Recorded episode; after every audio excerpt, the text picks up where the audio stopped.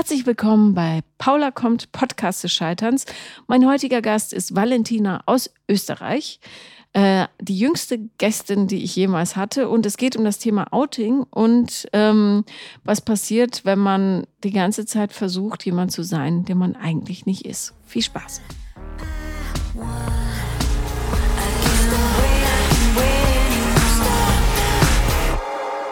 Ja, herzlich willkommen, Valentina. Wir haben uns äh, lange gesucht und endlich gefunden. ja, genau. Du bist extra aus Österreich angereist. So ist es. Mhm. Äh, was mich sehr freut, du bist unser allererster österreichischer Gast. Freut mich auch. ähm, warum wolltest du in den Podcast kommen?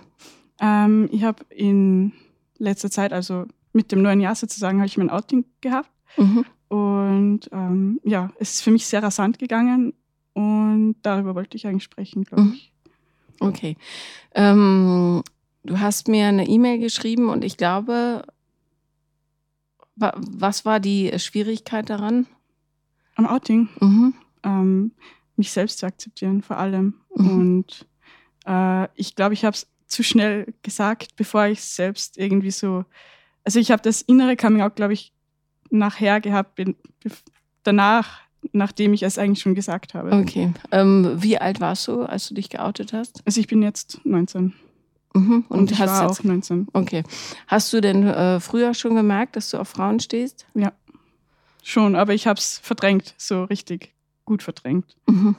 Und hattest du Freunde? Männliche, meine ich? Mm, einen. Mhm. Weiß nicht, wie das funktionieren hat können, hat aber funktioniert. Aber ja, war nicht sehr schön. Inwiefern nicht sehr schön? Jetzt in meiner Erinnerung einfach hat es überhaupt nicht gepasst und ich weiß jetzt auch, warum es nicht gepasst hat. Aber ja, es war schwierig für ja. mich. Hattest du mit ihm auch das erste Mal? Ähm, das habe ich verhindern können, glaube mhm. ich. Aber allein das Küssen war für mich schwierigst und ich habe es eigentlich. Ähm, also ich kann mich noch erinnern an einen Moment, wo ich wo wir uns am Anfang der Beziehung geküsst haben und ich mich einfach weggedreht habe, weil ich mir gedacht habe, ich kann es nicht. Das ist ekelhaft, das mag ich gar nicht. Mhm, der arme Kerl. Ja, richtig. wie alt warst du da? Äh, 15. Mhm. Und wie lange ging das? Mm, ja, tatsächlich mehr als ein halbes Jahr. Also. Und hast du ihm das mal erklärt nachher? Nein.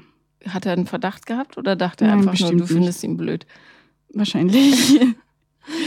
Und ähm, aber wie hast du denn deine Jugend dann gestaltet, wenn du dich jetzt erst geoutet hast? Ja, also in Liebesdingen eigentlich gar nicht. Also ich bin sozusagen ein Spätzünder, was das betrifft. Mhm, aber ein Spätzünder, weil du es nicht geschafft hast, dich zu outen? Oder? Weil ich es für mich selbst nicht akzeptieren oder realisieren habe können.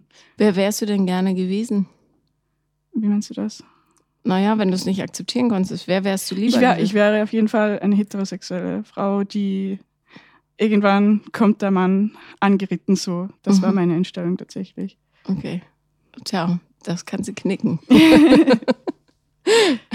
Wir haben denn, also wem hast du es zuerst gesagt? Tatsächlich meiner Psychologin. Mhm. Warum warst du bei der Psychologin? Äh, lange Geschichte, ähm, Angst. Fangen an, wir haben ja Zeit. Und so weiter. Ja, so. Angststörungen und so weiter. Panik. Wann hast du das erste Mal Angststörungen gehabt? Ähm, also ich glaube, ich bin generell ein sehr nervöser Mensch und mhm. ähm, hibbelig und aufgeregt, wann immer es geht. Aber so richtig diese Panikattacken hatte ich ähm, seit letzten Sommer, glaube ich. Und was sagt die Psychologin, woher die kam? Äh, ja, also sie kann es jetzt nicht auf, darauf schieben, dass ich mich nicht geoutet hätte oder so, aber es ist sicher ein wichtiger Punkt davon. Weil du ein unechtes Leben gelebt hast. Ja. Mhm. Und ähm, als du dich entschieden hast, zur Psychologin zu gehen, was dachtest du, was bearbeitet werden muss? Ähm, ich wollte eigentlich so Entspannungstechniken lernen und einfach vielleicht meine Kindheit aufarbeiten. Ich ähm, war krank als Kind. Also was hattest du? Ich hatte sehr schwere Neurodermitis. Mhm. Und zwar in dem Ausmaß, dass ich wirklich alles auf alles verzichten musste, also Reisnudeln, Kartoffeln für mehrere Jahre und deswegen, ähm, ich glaube, ich wollte einfach, ich habe das Gefühl gehabt, dass vielleicht dadurch auch ich mir selbst zu viel Druck gemacht habe immer. Und äh, wenn du sagst Neurodermitis, also die Haut ist dir richtig abgesprungen, oder? Ja, also meine Mutter hat mich in den Schlaf kratzen müssen teilweise. Oh Gott. Ja, Mhm. Und das heißt, du warst äh, eigentlich ein Stück offenes Fleisch die meiste Zeit. Sozusagen als ganz kleines Kind, ja. Und was hat das mit dir gemacht? Mm, Das war schwierig, weil ich für mich ganz früh bestimmen habe müssen und ähm, sagen habe müssen, nein, das mag ich nicht. Und ich habe so oft schon sehr früh Verantwortung für mich selbst übernehmen müssen, was andere Kinder in diesem Ausmaß einfach nicht machen mussten. Weil Schokolade und Kuchen und so, das war ja tödlich Na, für dich. Ja, wirklich. Also tödlich nicht, aber Ja, aber es bricht dann sofort aus. Ja, Genau. ich habe einen Bekannten gehabt, wenn der Schokolade auch nur angeguckt hat, ist sein ganzes Gesicht aufgesprungen. Also Ja. das war krass. Ähm, wie war denn dann deine Jugend? Ich meine, gerade in einer Zeit, wo man anfängt, sich gegenseitig anzugucken. ja, ich Mhm. habe schon geguckt, aber ich habe es versteckt. Mhm. Ich habe es für mich selbst sogar versteckt. Also es gibt eine Situation, an die ich mich erinnern kann. Wir waren auf Sportwoche. Ähm, da war ich sogar mit diesem Typen zusammen. Konntest du denn Sport machen mit der Haut? Na, ja, das war, also das war im Kleinkind bis so zehn. Ach so, bis und dann Ende Volksschule. Und dann haben wir sehr viele Therapien gemacht, auch alternativmedizinisch. Und dann ist es immer besser geworden. Okay, das heißt, als du Teenager warst, ähm, war, War, das, das, mit der Haut So. eigentlich relativ gut. Okay, weil deine Haut sieht jetzt auch nicht sehr verwundet aus oder so. Äh, nein, eben, weil es auch vor allem im Kleinkind. Kleinkind. Mhm. Ja. Okay, aber du wolltest über eine Situation reden. Ja, genau. Ähm, wir waren eben auf Sportwoche und es gab da so einen Segellehrer, glaube ich, der war eigentlich, glaube ich, dauerhigh. Und Mhm. ähm, er hat eben gesehen, wie ich einer blonden Frau nachgesehen habe und hat dann irgendwie so gesagt, ja, ähm, jedem das Seine oder so in die Richtung. Und ich habe mich halt total angesprochen gefühlt. Ähm, und mich hat es aber gleichzeitig so geschreckt und ich habe so, nein, das, das hat er jetzt so nicht gemeint und, und ich habe es sofort wieder verdrängt. Ja. Mhm. Mhm.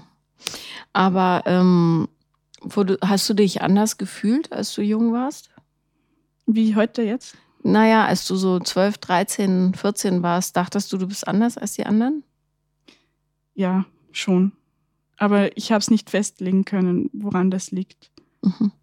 Und mit wem hast du so gespielt früher? Vorwiegend mit Mädels. Mhm.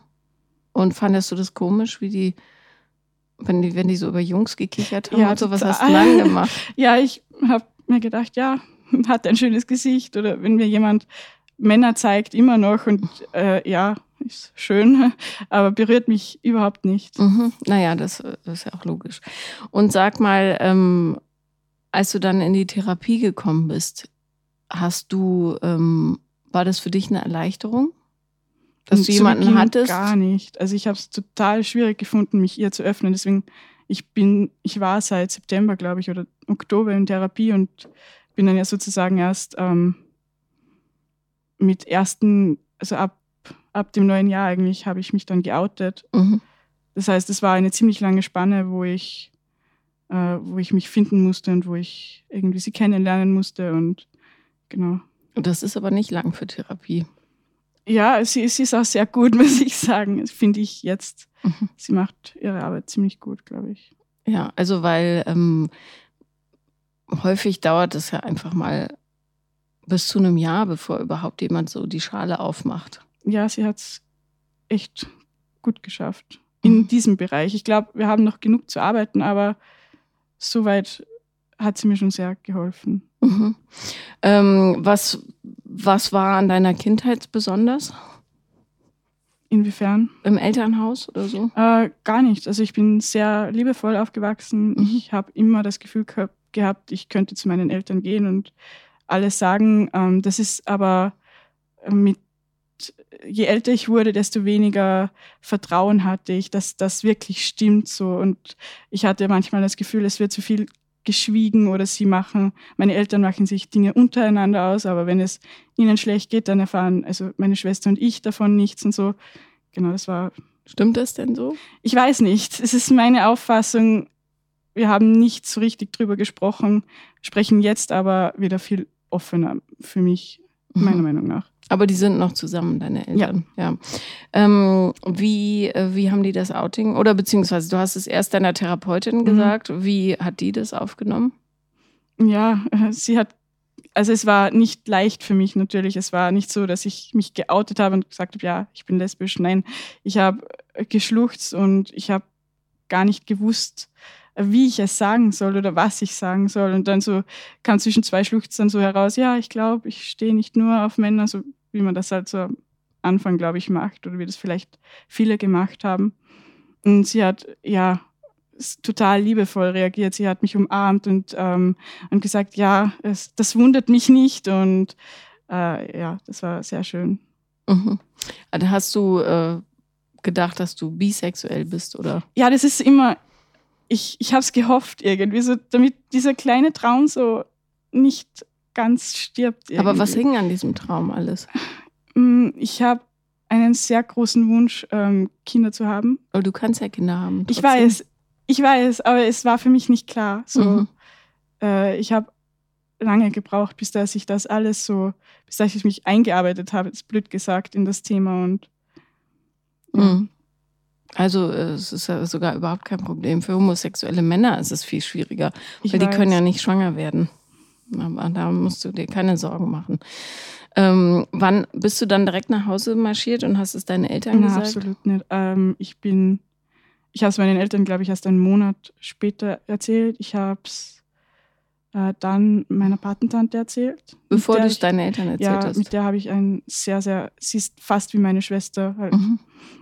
Älter wie ich und, und wir sprechen sehr offen über alles. Eigentlich. Wie alt ist sie?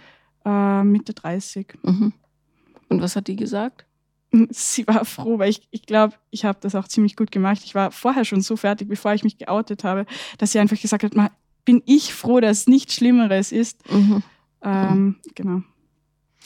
Ähm, okay, und dann bist du zu deinen Eltern, nehme ich mal an, oder? Und dann habe ich es meinem Onkel noch erzählt, der auch ja, mit dem ich mich auch einfach gut verstehe. Ähm, Aber warum hast du dich da so rangeschlichen? Das, das ja, ich glaub, Gewöhnlichere ich wäre ja wahrscheinlich direkt zu den Eltern zu gehen und dann so nach außen.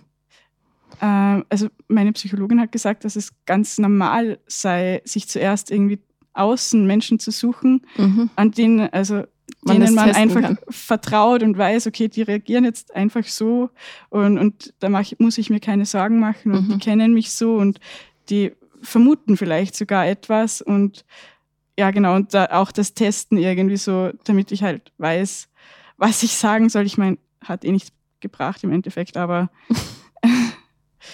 was für ein Moment, also hast du den Moment geplant, wo du es deinen Eltern sagst? Mm, mm, also ich war mir irgendwie sicher, dass ich es zuerst meiner Mutter sagen möchte.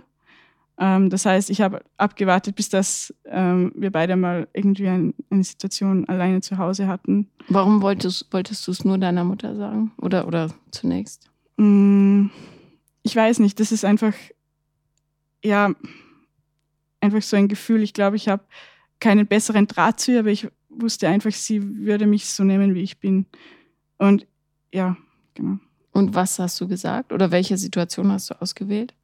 Ähm, gar keine. Also äh, sie war einfach allein zu Hause und ich habe zu ihr gesagt, ja, Mama, ich glaube, wir müssen reden. Und dann ähm, haben wir uns aufs Sofa gesetzt und dann habe ich einmal lange nichts gesagt, weil ich wieder vorher geheult habe. Und dann ähm, habe ich es halt doch irgendwann mal rausgebracht und ja, sie hat total relaxed reagiert und sie hat gar nicht irgendwie, also sie hat gar keinen Aufstand gemacht oder so. Ich habe es irgendwie befürchtet, weil man ich weiß nicht, es ist schwierig. Ich komme aus einem kleinen Tal. Es ist einfach nicht so wie in der großen Stadt. Mhm. Du wirst aber nicht die einzige lesbische Frau in diesem Tal sein. Wahrscheinlich nicht. Garantiert nicht. Garantiert nicht. Aber es wird totgeschwiegen. Ja, na, vielleicht ähm, unter den Älteren, unter den Jungen vielleicht nicht so. Mhm. Ähm, und was hat sie gesagt?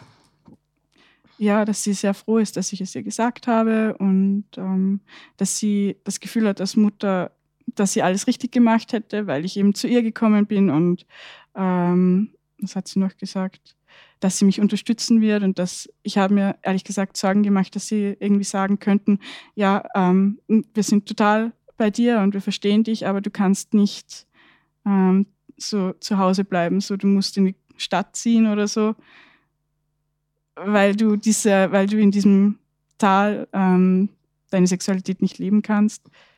Und davor hatte ich wirklich große Angst und das hat sie aber nicht gesagt. Und ja, das war eigentlich wirklich auch ein sehr positives Erlebnis. Aber wieso sollte eine liebende Mutter das zu ihrem Kind sagen? Also wie kommst du auf solche Gedanken? Ich weiß nicht. Ich hatte diese Gedanken, ich kann sie nur so wiedergeben, Ja, wie ich ja. sie hatte. Aber ähm, dann musst du ja entweder ein echt schwieriges Verhältnis mit dir selber haben, dass du denkst, dass man dich so leicht verstößt, oder ein totales Misstrauen diesem Dorf und äh, Familienkonstrukt gegenüber. Wahrscheinlich ist beides irgendwie. Mhm. Und äh, wie hat dein Vater reagiert? Oder wann hast du es ihm gesagt? Mm, Wir haben es ihm dann am Abend nach meinem Outing gemeinsam gesagt und Mhm. auch meiner Schwester. Und das war eigentlich ja auch total entspannt. Und er hat mir nur einen Kuss auf die, auf die Haare gegeben und hat gesagt, ja, passt. Ist so und werde ich nicht ändern versuchen. Und ich mache mal, also ich werde meinen Weg schon machen. Mhm. Wie man halt reagiert als vernünftiges Menschlein. Ja, Ja. ähm, hast du noch Großeltern?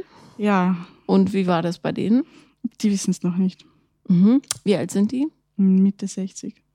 Und sind die sehr konservativ? Extrem konservativ. Mhm. Also da sind einfach so, seit meiner, solange ich denken kann, sind da homophobe Kommentare gekommen. Nicht, ich glaube gar nicht bewusst, aber ich als, ich habe es mir halt trotzdem irgendwie gemerkt und zu Herzen genommen, glaube ich. Aber häufig ähm, kommt es ja auch, also viele Menschen machen ja diese Witze völlig gedankenlos und auch, weil sie noch nie in ihrem Leben einen offiziell homosexuellen Menschen getroffen haben, gerade in so einem ländlichen Umfeld. Und wenn sie nicht totale, wirklich üble Kerlchen sind, dann werden sie sicher nicht sagen, du, die Valentina gehört jetzt nicht mehr zu uns. Ja, ich weiß, ich weiß es nicht. Hm. Ich kann es ich kann's wirklich nicht einschätzen. Also es sind Kommentare gefallen wie, ja, dieser Kelch ist zum Glück an uns vorbeigegangen von meiner Großmutter. Äh, welcher Kelch erstens und zweitens, meine Schwester ist noch jünger wie ich und ich meine, äh, ja, woher soll sie das wissen? Mhm. Wie, wie alt ist seine Schwester? Äh, 14. Okay, wie hat die reagiert? Ja, sie hat gefragt, wo das Problem ist. Ja, na klar, für diese Generation ist es Ja, nämlich kein Problem. eben. Ja, es ist völlig egal. Ähm, wie lange hast du denn vor, da noch zu wohnen? ähm, solange ich mich wohlfühle dort. Mhm. Wenn du sagst, es gibt dort keine lesbische Frau, was du nicht weißt, weil nicht drüber gesprochen wird, wie viele Leute leben da? Äh, 2000? Mhm. Dann gibt es garantiert lesbische Frauen, aber die Frage ist, ob die in deinem Altersschnitt Ja. äh, sind. Ähm, wie weit ist die nächste Stadt entfernt? Also 25 Kilometer die nächste kleinere Stadt und die nächste größere Stadt äh, 60 Kilometer. Also, wenn wir über Salzburg reden, wie weit Ja, ist es weg? 60. Ist 60 Kilometer, okay. Das heißt, du kannst nicht abends mal in die Stadt fahren und irgendwie ausgehen und dann nochmal zurückkommen. Mm, nein, aber ich habe auch nicht das Bedürfnis danach, muss ich sagen. Okay. Aber hattest du jemals schon eine Beziehung, die dich glücklich gemacht hat? Mm, nein, Hast du vor, so eine Beziehung mal zu führen? ja. Aber dann wird dir gar nichts anderes übrig bleiben, fürchte ich, als mal in die Stadt zu fahren. Ich, äh, ich studiere in dieser Stadt, also Ah, und dann bist du da. Ja, das ist ja umso besser. da. Ja, ja. genau. Hast du denn schon mal eine Frau kennengelernt, bei der du das, dein neu geoutetes Ich irgendwie ausleben konntest? Ähm, körperlich nicht, aber sozusagen, äh, ja, ich verstehe mich sehr gut mit einer, aber es ist noch nicht mehr passiert. Ist das die Dame, die dich begleitet hat? Nein, okay. Ähm, und wie hast du die kennengelernt? Ähm, in der Uni Und die weiß um deine sexuelle Orientierung? Ja. Und sie? auch. Auch, okay. Dann gibt es ja Hoffnung. Genau. Vielleicht. Ähm, ich frage nur deshalb, weil es, ähm, ich finde das total wichtig in dem Alter, in dem du jetzt bist, einfach mal sich auszuprobieren, weil dafür ist man jung, um zu lernen, was man möchte und was man nicht möchte und wie man sich fühlt mit bestimmten Menschen und wann man sich besonders gut fühlt zum Beispiel. Und ich, ähm, das kann man zwar auch machen, wenn man quasi jungfräulich in eine dauerhafte Beziehung einsteigt, aber ich finde die ähm, das Geschenk der Jugend ist doch, dass man wirklich rumtollen kann. und einfach mal ausprobieren, ohne dass es unbedingt was bedeuten muss, groß. Also so habe ich meine frühen, die späten Teenjahre und die frühen 20er zumindest verbracht. Ja, ähm, ja. meine Psychologin sagt, ähm, das sei für homosexuelle Menschen ganz normal in gewissen, ich glaube in der Stadt ist es anders wirklich wie auf dem Land, ähm, dass sie ihre Pubertät einfach einige Jahre später ja. durchleben. Ja, ja, ich habe im Moment äh, bin ich glücklich so mit allem, was mhm. so was so läuft, aber ich habe noch nicht das äh, Bedürfnis jetzt irgendwie wild herumzuschmusen oder so. Na, es geht weniger ums Herumschmusen als vielmehr darum, verschiedene Leute kennenzulernen mhm. und festzustellen, wie du dich überhaupt fühlst damit, weil dieses Gefühl für sich selber zu gewinnen ist ja das, was einem später durchs Leben leitet irgendwie. Und wenn du sagst, dein ähm, verbales Outing war viel schneller als dein Inneres, dann weißt du ja schon, dass sich das nicht so gut anfühlt, wenn man Dinge sagt, die man noch gar nicht ganz durchdacht hat irgendwie. Oder es macht einen halt unruhig, mhm. wenn man plötzlich sagt, okay, jetzt muss ich auch delivern, das, was ich irgendwie gesagt habe. Jetzt ist es so. Die Und Wahrheit das, ist draußen. Das Gefühl habe ich gar nicht, dass ich delivern müsste. Also mhm. äh, ich, ich lasse mir einfach Zeit und ich schaue, was kommt. Und ich meine, ich mag diese Frau sehr gerne und äh, könnte mir euch mehr vorstellen, aber ich, ich möchte auch die Freundschaft irgendwie nicht so. Ich, ich meinte das nicht im sexuellen Sinne übrigens, das mit dem Delivern, sondern ich meinte, dass du, ähm, wenn du ähm, etwas aussprichst, egal ob es jetzt ist, dass du gerne äh, türkisfarbene Pullover trägst oder dass du eine bestimmte sexuelle Orientierung hast, dass du dann ähm, einfach äh, möglicherweise, und das kann ja alles ganz unbewusst laufen, bei anderen eine Erwartungshaltung erzeugst, der deine Seele aber noch gar nicht folgen kann, weil die noch gar nicht so weit ist. Mhm. Wenn du dir selber einen Schritt voraus bist, quasi. So wie du es am Anfang gesagt hast, dass du es noch nicht so realisiert hattest, als du es dann ausgesprochen ja, hast. Ja. Was war das größte Problem für dich, ähm, das Gesagte so an dein Gefühl ranzuholen? Ähm, dass es sozusagen draußen ist. Also ich habe es ist nicht so, dass ich nicht darüber nachgedacht hätte, bevor ich es, äh, bevor ich mich geoutet hätte. Nur war ich immer der festen Überzeugung, solange ich es für mich behalte, so ähm, stimmt es nicht oder es ist vielleicht nicht so richtig wahr oder es gibt noch Hoffnung oder ich, es ist wirklich blöd im Nachhinein. Aber äh, das waren meine Gefühle und dann plötzlich irgendwie es gesagt zu haben, hat mich total überrumpelt, weil ich es eben nicht geplant habe. Mhm. Und äh, insofern als ähm, okay, das mache ich, mache ich das jetzt wirklich und, und ist das so? Und ich, ich habe mich einfach total selbst in Frage gestellt. Bin aber dann zu dem Schluss gekommen, ja, es ist so und es ist gut so. Mhm. Aber ähm, ich stelle mir das so ähm, schwierig vor, wenn man eine Hoffnung hat, so also wenn du immer sagst, ich, es gibt noch Hoffnung, du hast gedacht, es gäbe noch Hoffnung, mhm. das ist ja eigentlich unheimlich traurig, wenn du dann ähm, weil du gar nicht das Gefühl hast, es ist richtig, so wie du bist. Jetzt ist es für mich richtig. Am Anfang war es nicht richtig für mich. Mhm. Und ich habe wirklich, hatte wirklich zu kämpfen.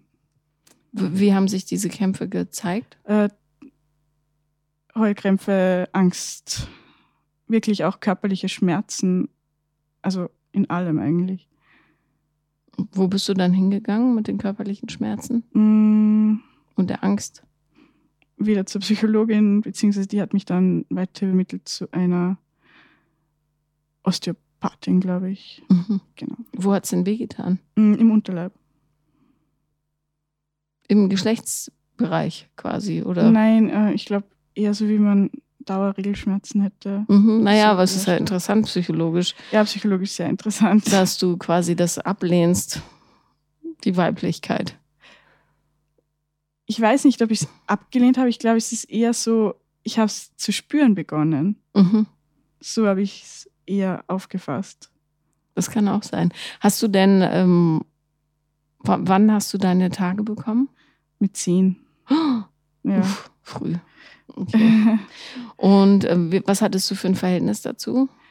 Ja, schwieriges. Äh, natürlich, ich meine, mit zehn rechnet man ja, einfach ja, nicht. klar, das ist sehr Ich, früh. ich habe schon gewusst, was das jetzt ist, aber ich habe mir, ich habe mir gedacht, ja, war einmal und dann war es das wieder so, Mhm. kommt nicht mehr und äh, ja, war schwierig. Ähm, was hat die Osteopathin gesagt? Also nichts Besonderes eigentlich. Also sie hat natürlich auch die gesa gesamte Geschichte mitbekommen und dann hat sie gesagt, ja, es ist im Prinzip normal, wie dein Körper reagiert und dass er so stark reagiert. Hm. Äh, Warum ist das normal? Mhm. Es ist jetzt wirklich schwierig, das äh, nachzuzeichnen, weil mein Bewusstes sozusagen, sie hat es mir so erklärt, ähm, so schockiert, mein Unterbewusstes war so schockiert darüber, dass mein Bewusstes ähm, Das sich hat, geoutet hat, dass es gar nicht mehr nachgekommen ist und irgendwie Mhm. wahrscheinlich äh, ja eben in Schmerzen zeigen wollte, dass es auch noch da ist. Also keine Ahnung. Sehr interessant. Ähm, ist das jetzt weg inzwischen? Ja, viel besser. Aber nicht verschwunden. Hm, teilweise noch da, ja. Denkst du manchmal noch diesen Gedanken, ähm, ich wünschte, es gäbe noch Hoffnung, wie du Nein. sagst? Gar nicht mehr. Gar nicht mehr. Hast du dir jetzt Frieden damit gemacht? Ne- 99 Prozent, glaube ich. Mhm. Ich glaube, ich bin noch in dem Prozess. Also ich bin noch absolut nicht ähm, fertig damit. Und, aber ich finde es wirklich super spannend und ich fühle mich einfach wohl, wenn ich, ähm, wenn ich Menschen sehe, keine Ahnung, auf YouTube in Videos, so äh, zwei Frauen, die sich küssen und ich plötzlich wusste ich einfach, ja, das ist das, was mir die ganze Zeit irgendwie gefehlt hat und das, was ich immer gesucht habe und aber nicht, nicht greifen konnte. Mhm. naja, weil es sich richtig anfühlt. Ja. Ähm, hast du, ähm, Samira guckt gerade zum Fensterchen rein. hast du ähm, deinem Freundeskreis gegenüber dich geoutet? Mm, Also ich habe nicht so einen großen Freundeskreis, äh, wenige dafür sehr gute. Ähm, denen habe ich es gesagt, ja. Hat irgendjemand gesagt, es war uns immer schon klar? Ähm, mein Onkel hat das gesagt, also der, dem ich es als drittes gesagt habe, Mhm. der hat gesagt, ja, das wusste ich schon, seitdem du diesen Pseudo-Freund hattest, dass das nicht passt. Aber sonst, also es war keiner total erstaunt. Mhm. Und sie haben dann immer gesagt, aha, jetzt verstehe ich, warum ich mit dir nie über Jungs gesprochen habe, so, oder jetzt verstehe ich äh, vieles einfach viel besser, wie du, wie du handelst und was du machst. Und für mich selbst war es auch so, äh, ich habe so viel erst verstanden im Nachhinein in meiner Jugend, was ich getan habe oder was ich gefühlt habe. Erzähl mal, was hast du getan und gefühlt? Ähm, ich hatte Lust, ja, nicht lustig. Ähm, ich habe einen Snowboardkurs gemacht Mhm. und da war eine Snowboardlehrerin und die hat mir offensichtlich gefallen, ohne dass ich es wieder realisiert habe. Da war ich 13, 12, äh, Rotz und Wasser geholt, nachdem dieser Snowboardkurs vorbei war. Sozusagen Liebeskummer, ohne zu wissen, dass es. Liebeskummer war. Also wirklich sehr schwierig. Und so Sachen kommen dann immer wieder hoch und dann verbindet man das mit dem Neuen und versteht dann, ah, deswegen. Und ja. Wie hast du das damals erklärt, warum du weinen musst, wenn der Snowboardkurs zu Ende ist? Weiß nicht. Also ich habe es mir gar nicht erklärt, glaube ich.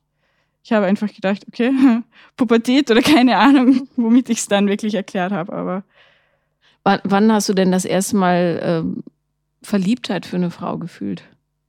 mm, das war, als ich zu studieren begonnen hatte, glaube ich. Also so richtig, wo ich mir gedacht habe, okay, was ist das eigentlich? Wieso bin ich nervös, wenn sie spricht? Wieso bin ich nervös, wenn sie mich ansieht? Oder wieso, wieso habe ich schwitzige Hände und Herzrasen? So, ich habe es nicht gekannt und ich habe es nicht zugeordnet. Mhm. Auch damals noch nicht, weil es war vor einem guten Jahr, glaube ich. Und äh, daraus ist aber nichts geworden. Nein, War sie auch lesbisch? ich glaube nicht. Mhm. Das, die, die, äh, die, die Schwierigkeit an homosexuellen Jugendlichen oder für homosexuelle Jugendliche ist ja, dass die Pubertät an sich schon ätzend genug ist. Und dann musst du dich auch noch so gegen die Norm irgendwie erklären allen. Ähm, was furchtbar mühsam ist, finde ich, weil heterosexuelle Jugendliche müssen ja nicht sagen, du, Entschuldigung, Mama, ich bin übrigens heterosexuell. Genau, das ärgert. Ehrlich, manchmal hat mich das jetzt in letzter Zeit auch geärgert, dass ich einfach mir einen Kopf überhaupt darüber zerbrochen habe, wie andere Leute auf mich dann reagieren. Mhm. So, weil was es, ich bin immer noch ich und es ändert ja gar nichts, aber Ja, das ist in der Großstadt auch so ein bisschen anders, glaube ich. Also, wie deine Schwester sagte, die, die, diese Jugendlich, also die Kinder interessiert es nicht die Bohne, wer mit wem wie ins Bett gehen will. Das ist für Kinder völlig normal inzwischen. Also meine Kinder würden nie sagen, hahaha, der ist aber schwul oder so. Nie. Wirklich großer Unterschied Stadt-Land, glaube ich. Ja, total. Oder Österreich, Deutschland, wer weiß. Also, Nee, nee, ach Quatsch, in Deutschland ist es in ländlichen Gegenden Mhm. auch so, aber weil alle so extrem aufeinander gucken und mit dem Finger aufeinander Ja. zeigen, der macht das und der macht das und der ist aber anders als wir, bäh, wir sind aber alle weiße Schafe und der ist grün. ähm, und das ist wirklich, äh, das tut mir so ein bisschen leid, echt für alle, die das durchmachen müssen, was so unnötig ist, in Wahrheit. Total. Ja, aber ähm, da sieht man mal, wie, wie Kinder offensichtlich auch so indoktriniert werden, dass du denkst, es muss Hoffnung geben, dass du noch einen Mann findest, Ja, den du toll findest, mit dem du Kinder haben kannst und es von vornherein im Grunde ausschließt, dass es so richtig ist, wie du bist. total. Ja, ist eigentlich schlimm, wenn man es so denkt, wie du es jetzt gesagt hast. Ja, furchtbar. Also, und hast du eine Idee, woher das kommt? Ist es durch deine Großeltern? Ist es das gesamte Umfeld? Ist es, dass du das einfach nicht erlebst, dass alle hetero ja, sind? Absolut. Also wieder Kombination aus allem. Erstens ähm, wird darüber nicht gesprochen am Land. Es gibt keine Homobars, es gibt überhaupt keine Szene, gar nichts. Äh, das ist, ich glaube tatsächlich, meine ähm, Großeltern oder zumindest meine Urgroßeltern finden noch, dass das eine Krankheit ist. die Mhm. Na gut, weil die es nicht anders gelernt haben. zu heilen ist, wer weiß. Ähm, Ja, und, äh, und dazu kommt eben, dass ich überhaupt keine, woher, wie hätte ich das dann sehen sollen irgendwie? Ich habe ja keinen Input gehabt, irgendwie ähm, mich zu identifizieren mit anderen Homosexuellen. mhm. durch Filme vielleicht oder so. Mm, Ich habe Grey's Anatomy geschaut, ähm, eben mit, Na gut, das ist jetzt auch nicht gerade genau. sehr homosexuell äh, Na. angehaucht. Es gibt Also- eben ein, ein weibliches Pärchen. Ja, gut. ja, aber das also das, ja das war schon okay für mich. Also äh, das war zumindest wieder, das waren Momente, wo ich mich wieder selbst in Frage gestellt habe in meiner Jugend. Mhm.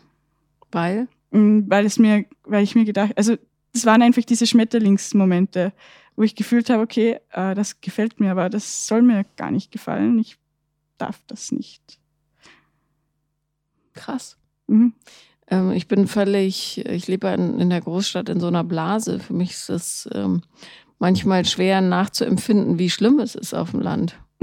Also. Es gibt auch schöne Seiten. Nein, das meine ich nicht. Ich finde es toll auf dem Land. Aber, aber gerade wenn du eben nicht so ähm, in der Norm mitschwimmst, wie schwierig es für Kinder ist, die ähm, fühlen, dass sie nicht hetero und mit Wunsch auf Doppelhaushälfte irgendwie groß werden. Vor allem, weil es eben keine Vorbilder gibt. Und vielleicht, also es gibt garantiert schwule Bauern bei dir, hunderttausendprozentig, die halt auch sich so unterdrückt haben. Vielleicht wäre das für die eine große Erleichterung, wenn du äh, den ersten homosexuellen Club ähm, deines Ortes aufmachen würdest. Ja, Auch wenn du wahrscheinlich sehr alleine da säßest, aber zumindest wäre es, naja, wenn man die Kraft hat, ganz lustig. vielleicht irgendwann. Es gibt Menschen, die stochern gerne in so Wespennestern rum. Ich gehöre ja auch dazu so ein bisschen. ähm, wie ähm, hat sich dein Leben denn seit dem Outing verändert?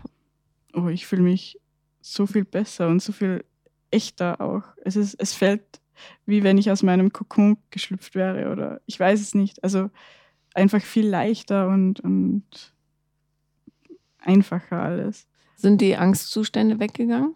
Mm, Sie sind besser geworden. Wann kommen die? Ähm, vor allem abends. Mhm. Wenn du alleine bist oder Ja, was denk, was geht da für eine Maschine an? ich war, ja, es einfach, ich glaube, das Problem ist meine Nervosität, die dann Angst auslöst. Aber So. die Nervosität hat ja auch ihre Ursache irgendwo. Ja, genau. Wir sind noch am Besprechen sozusagen. Also da bin ich eben deswegen noch in Therapie und ähm, Mhm. Es kann ja auch die Summe äh, des ähm, Wahrscheinlich. schlechten Einfach Gefühls mit dir selber sein, dass du immer dachtest, total. ich bin falsch, ich muss dagegen anarbeiten. Und dann, was passiert, wenn du so Angstzustände kriegst und was für Gedanken drehst Es du dich geht daran? sehr viel um Schlaf bei mir. Mhm. Ähm, Dass du nicht genug Schlaf kriegst? ja. Oder?